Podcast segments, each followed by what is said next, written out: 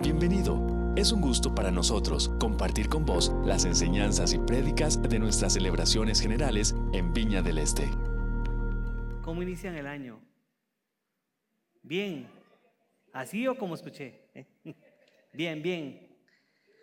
Es una alegría estar con ustedes esta mañana. Eh, realmente queremos como familia iniciar el año juntos y me alegra ver tanta gente hoy, así que bienvenidos a todos. es interesante, el, este año, ahora, ahora hablaba con Mónica, interesantemente muchas personas terminaron como muy cansadas del año pasado, ¿verdad? ¿Cuántos se sintieron cansados, cansados? Yo quería solamente meterme en mi cama todo diciembre y todo enero. ¿eh? Vuelvo en febrero. Ahora no, solamente vine hoy. No, no, no. Pero de verdad que uno terminó súper cansado y, y, es extraño porque de todos los años es parecido lo que hacemos, pero particularmente el año pasado fue un año donde terminamos muy cansados. Sin embargo, el cambio de año, el cambio de año trae cosas bonitas, trae cosas interesantes, nos da una nueva perspectiva, ¿verdad? Eh, el otro día vi un, un meme en Facebook que salió un gimnasio echando humo y decía toda la gente en enero poniendo demasiadas ganas, porque en enero la gente toma nuevos retos, nuevas eh, aventuras, nuevos eh, compromisos, vemos nuevas oportunidades, ¿verdad? Entonces empiezan a aparecer los, este año sí, este es mi año, ahora sí lo voy a lograr. ¿Cuánto nosotros ponemos empeño en pensar en qué va a suceder en el año? Y es un tiempo motivante, es un tiempo que realmente nos ayuda, nos ayuda a cambiar de año a reinventarnos, reinventarnos. Si no nos reinventamos, muchas veces estamos destinados a quedarnos obsoletos y a perecer. Pero enero también tiene un tono un poco agridulce, ¿verdad? ¿O no? No sé. Pues, pues espérese lo que le voy a contar. Tiene un tono agridulce porque está toda la emoción del año que vamos a comenzar, de las cosas que, que, queremos hacer, de los proyectos del segundo piso que quiero hacer en la casa, de la empresita que quiero montar, de eh, los kilos que quiero bajar, de los idiomas que quiero aprender. Pero también es agridulce porque inevitablemente cargamos los temores de todo aquello que no salió bien. Cargamos los fracasos, cargamos las metidas de pata y cargamos muchas veces esta preocupación si este año será igual o no.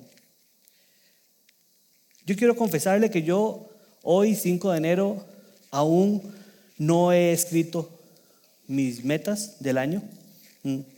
Todavía no me he sentado a hacer eso. Erika ya me preguntó varias veces, mi amor, ¿cuáles son tus metas este año? Cada vez que me pregunta le hablo de otro tema. ¿eh? le cambio el tema, le digo, mi amor, qué lindo está el sol. todavía no me he sentado y parte de lo que queremos ver en esta serie de papel y lápiz es cómo nos podemos sentar a apuntar aquellas cosas que no nos pueden hacer falta durante el año. Queremos que sea una serie donde usted se pueda llevar elementos y herramientas para que echen en su mochila, recordando la prédica de Hazel, que echen en su mochila para que no le falten durante todo el año. Y estudiando un poquitito sobre esto, encontré un término que nunca había escuchado, eh, que algunos psicólogos utilizan, tal vez no todos, tal vez no es oficial, tal vez no tiene este, un sustento teórico de 72 o 85 años, pero me pareció interesante el pensamiento y quiero compartirlo con usted. Y es lo que llaman la ansiedad del nuevo año. La ansiedad del nuevo año. Dice que la ansiedad es una sensación de malestar o nerviosismo hacia amenazas futuras que incluye pensamientos negativos y muchas veces falsos. Y la ansiedad de nuevo año es algo que muchos, muchas veces podemos sufrir. Yo sé que tal vez ya mañana, no quiero arruinarle el domingo, pero ya mañana muchos arrancan su tiempo de oficina de nuevo, ¿verdad? ¿Quiénes entran al trabajo? Solamente como para que veamos que no es el mal de pocos. Ah, bueno, ok. Y empiezan un montón de cuestionamientos en la cabeza, ¿verdad? Ya, ya empieza el año, ya, bueno, ya pasó, ya de repente se, se acabó el aguinaldo. No voy a pedir que levanten la mano cuántos todavía les queda aguinaldo, porque no, no quiero hacer una encuesta de ese tipo en esta iglesia. Pero, eh, y empezamos a estar ansiosos. Me voy a volver a encontrar con los compañeros de siempre. Aquel problema que no se ha resuelto ahí está sin resolverse. ¿Qué traerá? ¿Qué traerá el año?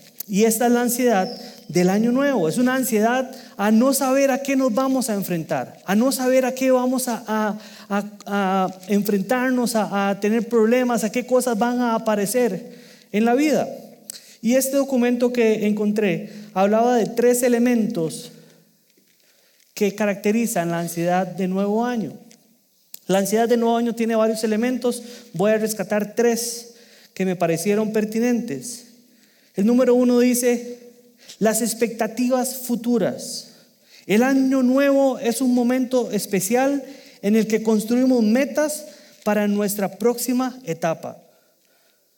Imagina todo lo que puede pasar en un año en el área profesional, en el área relacional, en el área personal, en su salud, en el área empresarial. Todos aquellos proyectos de mejora para el cuerpo, mente y espíritu. Si anteriormente dijimos que la ansiedad es hacia las amenazas futuras, ¿qué más futuros y en metas?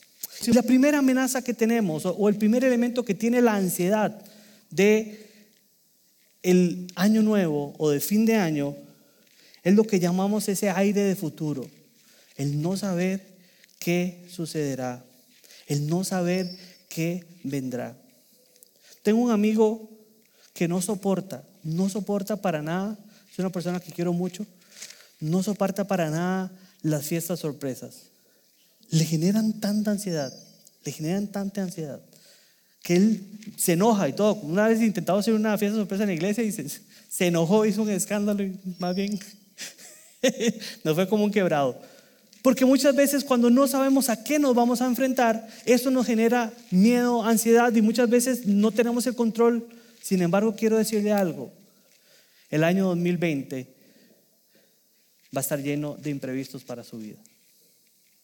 Esa es una noticia que necesito darle hoy, 5 de enero. El año 2020 va a estar lleno de imprevistos, pero más adelante vamos a ver cómo podemos sobrellevar estos imprevistos. El segundo elemento son las amenazas de fracaso. Dice la frustración que se da ante un segundo fracaso suele ser mayor. Y es cierto, estoy seguro que la lista de metas tiene elementos que están arrastrando, arrastrando cosas que no se terminaron del año anterior. Pero el miedo a fracasar, miedo latente que está, que podemos llamar en nuestro corazón. Hablamos del aire del futuro, la incertidumbre a lo que vendrá, pero también hay un miedo al aire del pasado. Cuando yo era joven, eh, no, no, más joven, hace muy poquito, ¿verdad? Que lo diga Mónica, hace muy poquito, yo no fui una persona que tuvo muchas novias ni nada. Y cada vez que intenté algo y las cosas fracasaban, decía, esta es mi última vez. No me vuelvo a animar a hacer nada de esto. Porque muchas veces el fracaso nos enseguece y no nos permite avanzar. Y entonces no nos deja que volvamos a dar la oportunidad. Y muchas veces la ansiedad de este nuevo año nos dice, esto que intenté tanto el año 2019, no lo voy a volver a intentar. Sin embargo, más adelante vamos a ver qué quiere Dios con este. Los pensamientos negativos. Tenemos metas que provienen de un lugar de crítica y metas que provienen de nuestro yo real. Las metas vienen de nuestro yo crítico, tienen características de estar basadas en el pensamiento, no sos suficiente, o no lo puedes hacer, o no cumplís con el estándar, o deberías cambiar para lograr eso. Y por lo tanto nos obliga a hacer un cambio de forma total, perfeccionista y sin tolerancia a fallas. Nos damos cuenta de todo esto Porque la primera vez que fallamos o que vemos un pequeño, una pequeña grieta en lo que hemos planificado para el 2020, todo se derrumba. Y esto es lo que llamamos el aire presente. Entonces tenemos el temor a lo que es el futuro, tenemos el temor de lo que hemos vivido, pero también el, el temor presente de que las cosas no fallen. ¿Me estoy explicando? El primero de enero, mi esposa y yo salimos de San José y estuvimos tres días fuera de San José, en un lugar precioso, todo fue excelente, la comida deliciosa, el clima maravilloso, todo estuvo espectacular. Cuando veníamos de regreso para San José, eh, el lugar era cerca de Herradura, cuando venía el peaje, para San José, ya salimos a la ruta 27, dice que estaba en la salida y nos encontramos con el primer peaje y ya ahí las cosas empiezan mal. Cuando uno se encuentra un peaje, qué pereza. ¿eh? ya todo va cambiando. Pero lo peor de todo es que me meto en el carril del Quick Pass y mi Quick Pass no funcionó. Casi me llevo la barda. Por dicha iba a la velocidad que piden, entonces pude frenar. No hubo problema, gracias a Dios. Con muy poca amabilidad, la muchacha de la casetilla, bueno, vino, intentó pasar el Quick Pass tres veces, dice que no, que no funciona, que no sé qué, no sé cuánto, lo acaba de cambiar.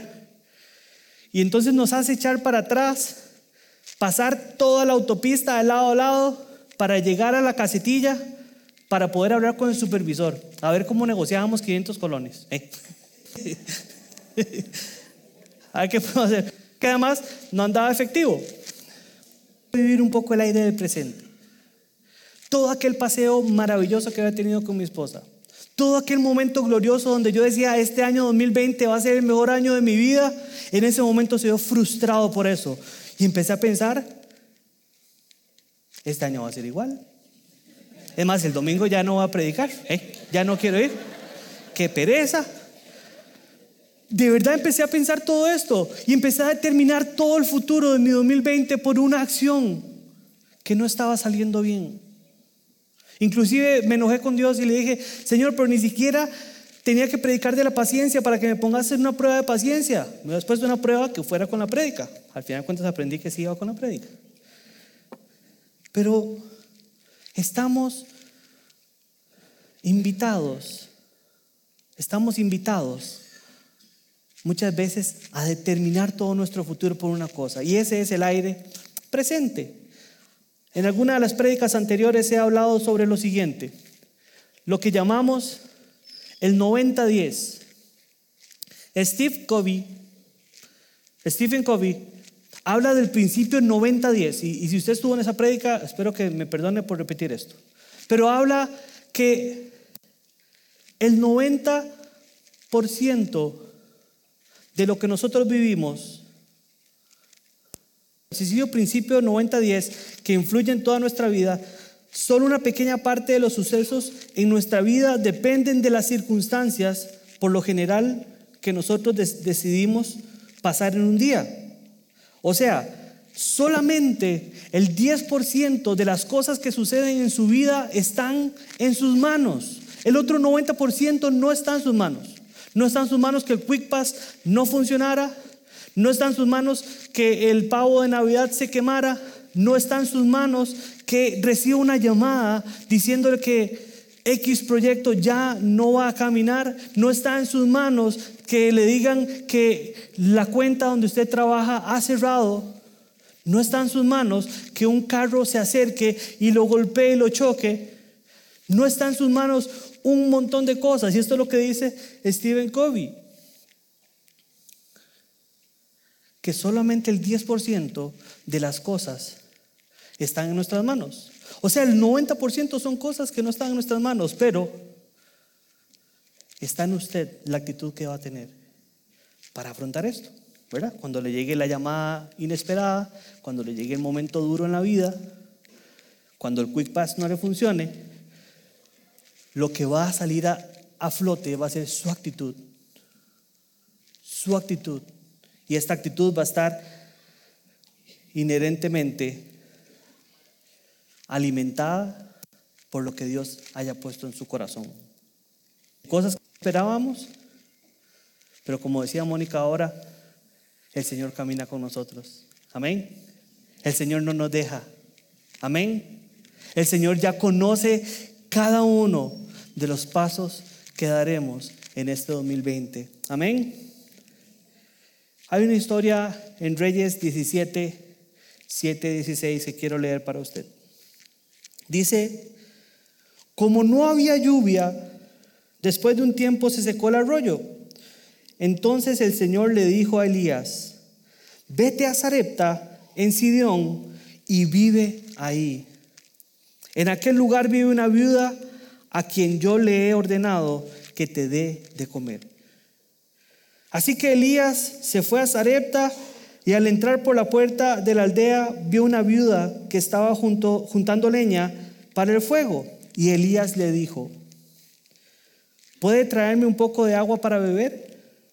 Mientras ella iba a buscar el agua, Elías añadió, en otras versiones dice como que le pegó un grito, como cuando uno eh, está con el mesero y le falta la mayonesa y me da mayonesa, ¿verdad? Entonces, él también le dijo a ella, y mientras ella iba caminando, le dijo, y un pedazo de pan, por favor. La mujer le contestó, te aseguro ante el Señor tu Dios que no tengo pan, solo tengo un poco de harina en el recipiente y me queda solo un poco de aceite de oliva en la jarra. Para hoy vine y ponga atención a esto. Hoy que me queda mi hijo y yo íbamos a comer para luego dejarnos morir de hambre.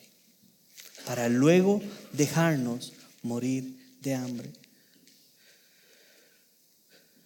Entonces Elías le dijo a la mujer, no te preocupes, ve y haz la comida que dijiste, pero primero hazme un, panecito de harina que tienes, con la harina que tienes y tráelo. Después cocina para ti y para tu hijo. Y el Señor, Dios de Israel, dice, aquel recipiente de harina nunca se terminará, ni se agotará el aceite, y así continuará hasta que el Señor mande la lluvia a la tierra. Entonces la mujer hizo lo que Elías le había dicho, y tanto él como la mujer y su hijo tuvieron suficiente comida viajar mucho tiempo. El recipiente de harina y la jarra de aceite por medio nunca quedaron vacíos. Tal del Señor. El contexto de este pasaje es en medio de la aparición de Elías en el libro de Reyes. Elías es un profeta enviado por Dios que quiere llamar a cuentas al pueblo de Israel porque ya hace mucho tiempo ha olvidado y ha vuelto su corazón de estar en la presencia de Dios y de hacer su voluntad. Y en medio de este llamado de atención, Elías anuncia una gran sequía en medio de la ciudad, una sequía que afectaría a todo el pueblo, inclusive a Elías. Paso seguido después de esto, Elías es enviado por el Señor a una cueva donde Dios le protegerá. Evidentemente, Elías no iba a ser muy, mucho del agrado del, pueblo, ¿verdad? O sea, ¿cuántos de ustedes se alegran cuando llega la gente de la IA y corta el agua frente a su casa? Y usted está enojadísimo, ¿verdad? O los de o los de Fuerza de Luz llegan a cortar la luz porque necesitan hacer un trabajo en los postes. Qué cosa más terrible. Imagínense que es que, que en el pueblo le digan que un profeta declaró una y que ya no va a haber más agua. El hombre no iba a ser muy de Dios. Entonces Dios lo envía a una cueva, pero en esta el corazón de Dios, donde Él puede, sale a relucir. Y además cada día, sin falta, cuervos trajeron pan y carne para alimentarlo. Lo primero que salta a mi corazón es que para iniciar este año yo quiero recordarle que Dios es un Dios proveedor que Dios es un Dios que no se olvida de su necesidad y que Dios no se olvida de nada que sea necesario para su corazón. Él está al cuidado de nosotros siempre y por delante. y moverá cielo y tierra para que su voluntad sea cumplida con usted. Amén. Eso para mí me trae seguridad. Y en este contexto, entonces, empezamos con el texto que leí para ustedes. Y lo primero que dice en este texto es que el arroyo se empezó a secar.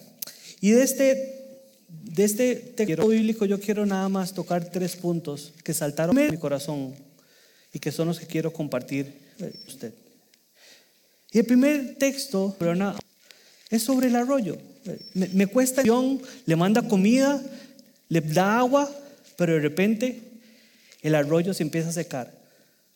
Y no sé si usted alguna vez ha estado en una situación de estas, donde Dios te ha dicho que hagas algo, donde Dios te ha invitado a hacer algo, pero el arroyo que te da agua empieza a secarse. A pesar de que la sequía había sido hecha por Dios y que Él estaba al cuidado de Elías, el arroyo se seca. Y esto sirve para mover a Elías a un nuevo lugar. Dios pudo haber enviado agua. ¿Cuántas veces Dios no sacó agua de una roca? ¿Cuántas veces Dios no eh, generó cosas nuevas de la nada? Pero Dios permite que ese arroyo se seque para llevarse a Elías a otro lugar. Y la primera enseñanza que yo quiero compartir con ustedes esta mañana es que las circunstancias adversas en nuestra vida tienen un propósito. Si Dios te ha prometido protección, si Dios te ha prometido cuidado, pero de repente te dan la noticia de que este que ya no lo que aquello que era noticia para iniciar el año, Dios tendrá y usará estas malas circunstancias, estas circunstancias adversas para un propósito eterno en tu vida. Y esto para mí, por lo menos para mí, yo no sé para usted, me ayuda a bajar la ansiedad del año nuevo. Saber que me voy a enfrentar con problemas, saber cómo voy a enfrentar con circunstancias que no esperaba, pero que Dios las tiene en control. Pero que Dios sigue estando en control de ellas y que las usará para un propósito eterno en mi vida. Amén. ¿Cuántos les trae paz esto? ¿A cuántos? Sí, sí, yo no sé. ¿Sí o no? Elías pudo haberse enojado y decir, Señor, pero Dios le enseñó a Elías que había un propósito mayor de que el arroyo se fuera a secar. Ahora la pregunta que le hago a usted esta mañana, ¿qué cosas se han secado en su vida? ¿Qué cosas ha permitido Dios que sucedan en diciembre, en enero, para invitarte a volar a, a nuevos lugares, para invitarte a obtener nuevos proyectos, para invitarte a cumplir su propósito en nuevos lugares. Si hay algo que quiero dejar muy central en este mensaje de esta mañana, es que nuestra atención en todo momento debe estar puesta en Dios. Y sea que haya sol o sea que haya tormenta, Dios sigue estando en control y debemos poner nuestra mirada en Él. ¿Qué cosas, qué cosas estamos viviendo? Quiero preguntarle, ¿qué cosas Dios ha permitido? ¿Qué relaciones se han acabado que lo han hecho llorar a usted y que usted ha estado renegando? Pero Dios tiene un propósito con eso. Muchas veces no avanzamos porque no reconocemos el propósito que Dios tiene. Lo que quiero resolver es ¿Cómo podemos afrontar la incertidumbre ante cambios inesperados? Inclusive cuando pensamos que el cuidado de Dios se ha acabado para nosotros. ¿Cómo podemos afrontarlo? Entendiendo su propósito en mí. Entendiendo su propósito para qué esto me está pasando. Don Marvin siempre dice una frase que a mí me encanta. Cuando yo tengo una crisis, dice él, o un problema en mi vida, le pregunto a Dios, ¿qué quieres enseñarme de esto? Porque cuanto más rápido aprendo la lección, más rápido paso al siguiente nivel de mi vida. Amén. Entonces, si usted está viviendo un momento de crisis en su vida, Dios le dice, deje de renegar, Deje de llorar, deje de enojarse. Pregunte cuál es el propósito que Dios tiene para usted en esto. Amén. El segundo elemento que encuentro en este texto es el siguiente. Yo no sé si usted le ha, le ha tocado ver algo como esta imagen. Expectativa versus realidad. No puse galletas de Navidad de nadie porque no quería ofender a nadie. Sin embargo, las de mi esposa siempre quedan perfectas.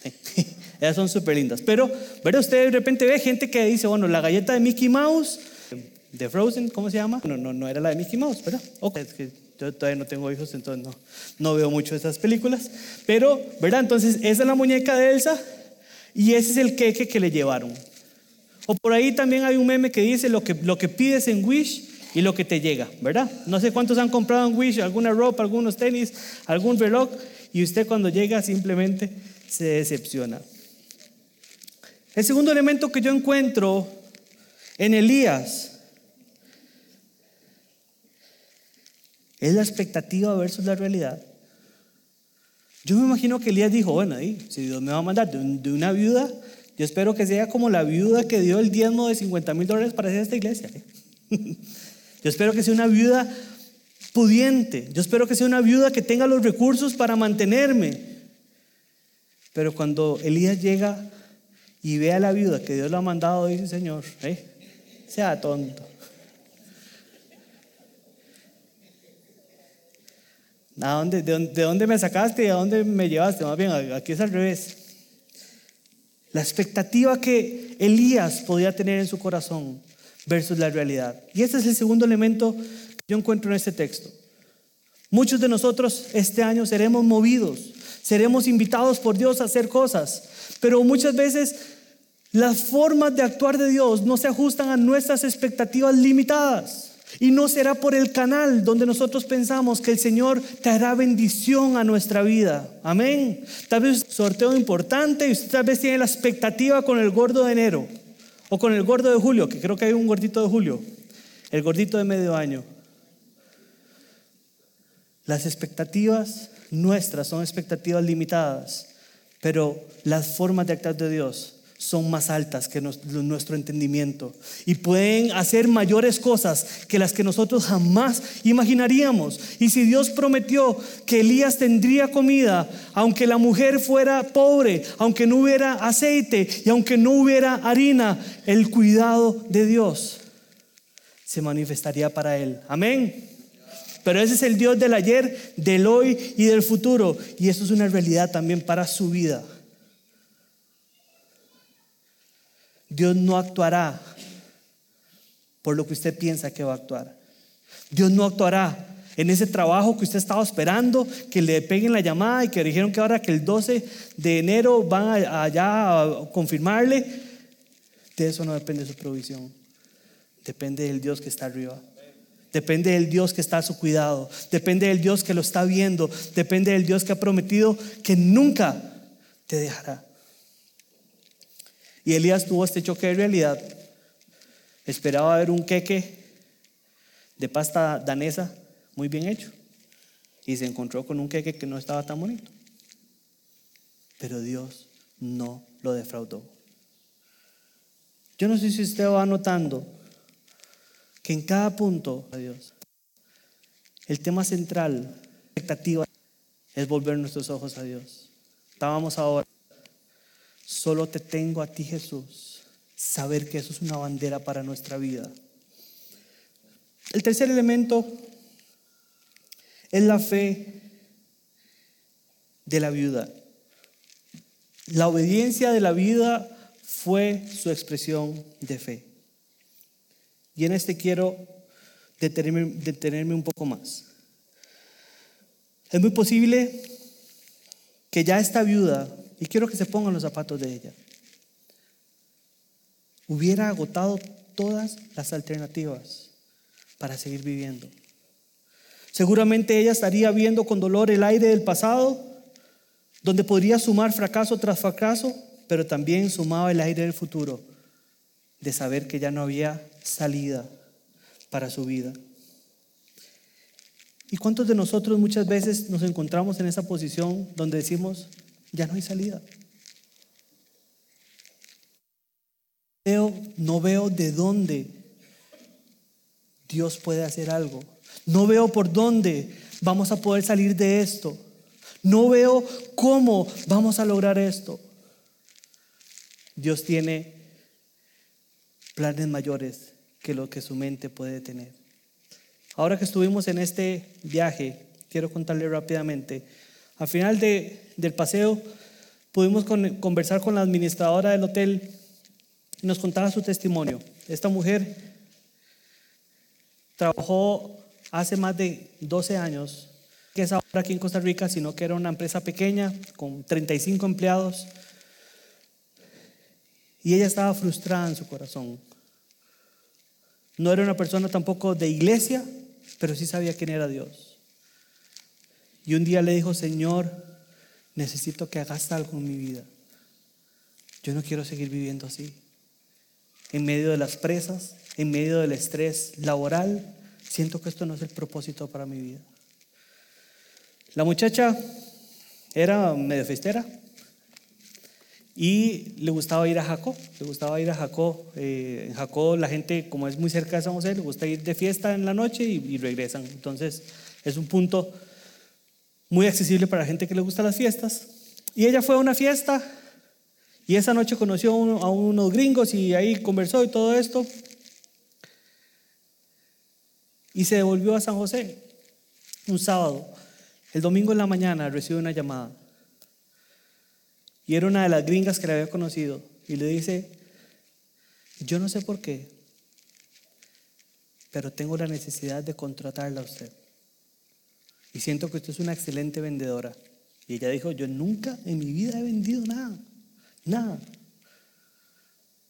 Y le dijo la gringa, yo voy saliendo para el aeropuerto en este momento. Veámonos en el tratación. Conversamos para ver los términos. Sin haberlo buscado, resultó que esta mujer también era una de las fundadoras de Christian Surfers. Y como jefa empezó a invitarla a conocer a Dios más profundamente. Y cuando ella nos contaba el testimonio este, nos decía, es que yo no sé, por cosas de la vida. Y en ese momento yo le dije, claro, fue Dios. Y hasta que los ojos brillaron, dijo, sí, fue Dios. Es que hay mucha gente que no entiende eso. Pero eso fue la respuesta de Dios. Y ella, con los ojos casi llorosos, decía, ¿en qué mundo conoces a una persona un sábado en la noche y el domingo en la mañana te está suplicando para contratarte? Eso no sucede.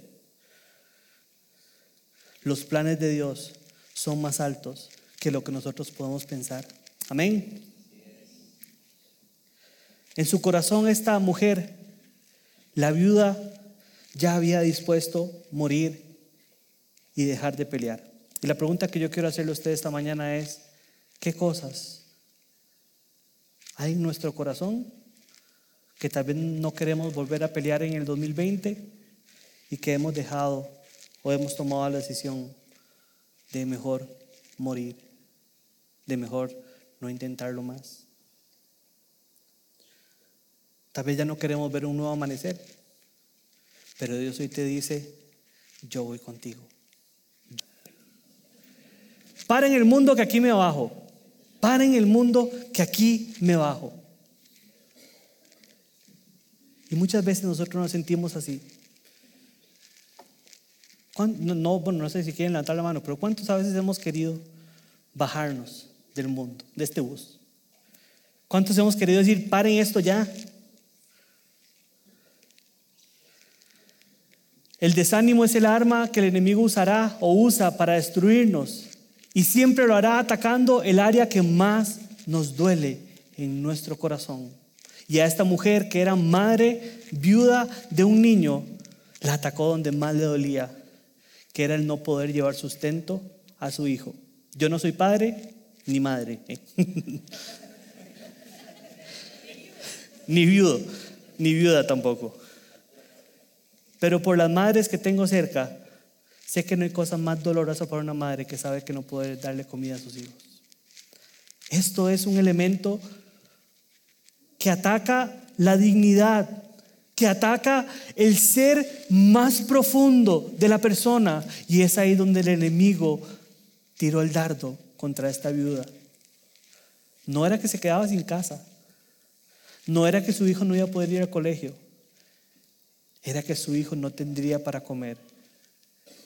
Y así el enemigo también atacará al área más sensible de tu vida para traerte al desánimo. Pero Dios te dice en el 2020, yo voy contigo. Y el aceite no cesará. Y la harina no se detendrá y no escaseará en tu casa. El libro What is Faith? ¿Qué es fe?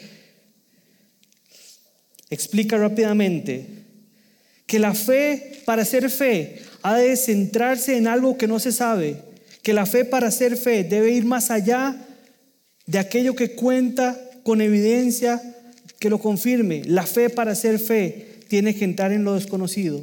La fe para ser fe tiene que llegar hasta el borde de la luz y entonces dar unos pasos en la oscuridad, sabiendo que Dios alumbrará el camino. Si todo se tiene que saber, si todo se tiene que explicar, si todo se tiene que certificar, entonces no hay necesidad de fe. Y este año Dios está diciendo que tu fe sea la bandera de tu corazón. Esta mujer al final de cuentas recibe una palabra. Cuando iba nada de desánimo, Elías ¿cuántos de los que tienen hijos aquí, cuando usted, le cuando usted le dice a su hijo, no se preocupe, ¿qué espera que haga su hijo? Mami, ¿cuándo vamos a ir al supermercado? No se preocupe. ¿Qué espera que haga su hijo? ¿Que le pregunte dentro de cinco minutos de nuevo?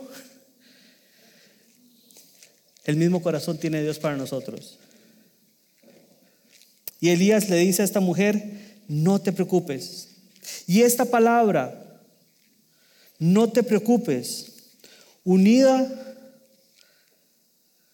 con la palabra que luego el profeta le da, donde le dice, ve y haz la comida que dijiste, pero primero hazme un, panecito de harina que tiene y tráelo, y después cocina a ti y a tu hijo. El Señor Dios de Israel dice, aquel recipiente de harina nunca terminará, ni se agotará y el aceite, y así continuará hasta que el Señor mande lluvia a la tierra. Esta palabra, esta palabra fue la esperanza de ella. Veamos la siguiente. La fe, no, perdón, pasemos tres, que por el tiempo me salté. La que dice rema.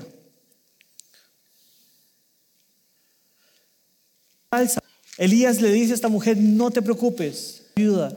Y esto fue una palabra que fue un bálsamo, un para la vida de la viuda. ¿Cómo podemos, cómo podemos, cómo podemos afrontar la inminente guerra que ahora está en el aire, que se dice que Estados Unidos, que Irán, que todo lo que ha pasado? ¿Cómo podemos enfrentar tanta angustia, tanta ansiedad? Haciéndonos, colgándonos de la palabra de Dios para nuestra vida. No te preocupes, no te preocupes. Y hoy ante la incertidumbre, Dios le dice a usted, no se preocupe. Esta mujer hizo tres cosas. Recibió una palabra, o sea, puso sus ojos en el futuro. ¿Qué palabra te ha dado Dios? Para este año? ¿Qué promesa te ha dado Dios para este año? ¿Qué cosas ha tatuado Dios en tu corazón este año? Número dos, esta mujer dejó de lado la cantidad de harina y aceite, o sea, olvidó su pasado. Y número tres, esta mujer actuó en fe, tomó acción sobre el presente. Tomó acción sobre el presente. Ver su corazón.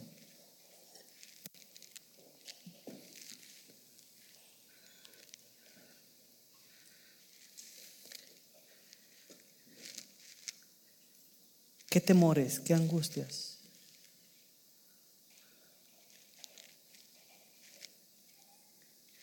¿Qué recuerdos siguen acompañándote este año, que tal vez no te dejan tomar decisiones. Tal vez el año pasado laboralmente fue un año donde no diste pie en bola y simplemente este año no quieres intentarlo más. Simplemente este año no querés ni siquiera enfrentarte a mandar un correo. Dios quiere sanar el corazón hoy. Dios quiere traer sanidad. Pero también te pregunto, ¿cómo es la harina y el aceite que tienes en tu casa hoy? Tal vez está escaseando. Tal vez vos decís, el proyecto que me asignaron dura hasta febrero y luego de eso moriremos.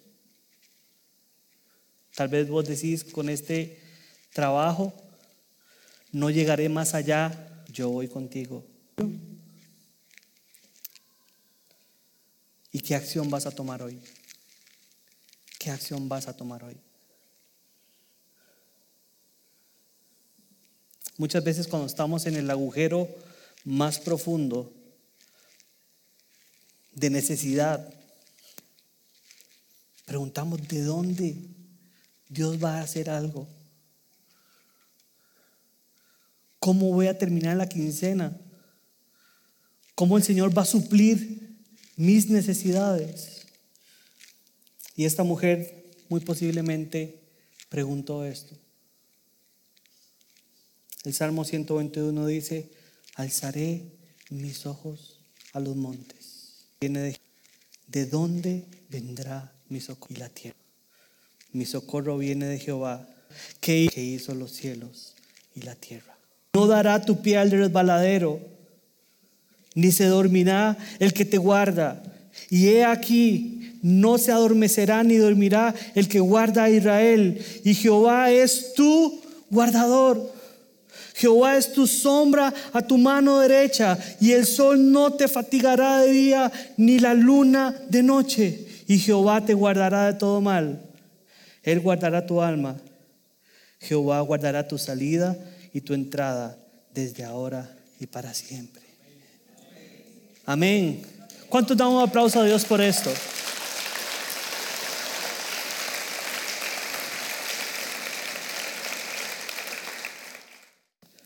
en medio de la incertidumbre de la vida, en medio de la incertidumbre del 2020, en medio de la incertidumbre política, económica, en medio de la incertidumbre laboral, en medio de la incertidumbre financiera, en medio de la incertidumbre relacional, personal. El Señor está con nosotros.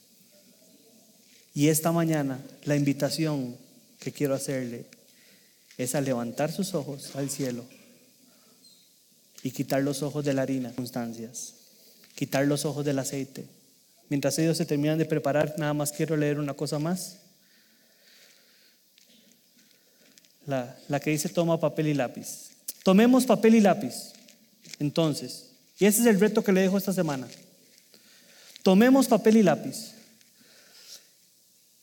Escribe tus metas, si usted es como yo que no lo has escrito, saque tiempo esta semana para escribir sus metas, pero no con sus ojos puestos en las circunstancias pasadas, presentes o futuras, sino con los ojos en los planes que Dios tiene para ti, en la palabra que Dios ha dicho para ti.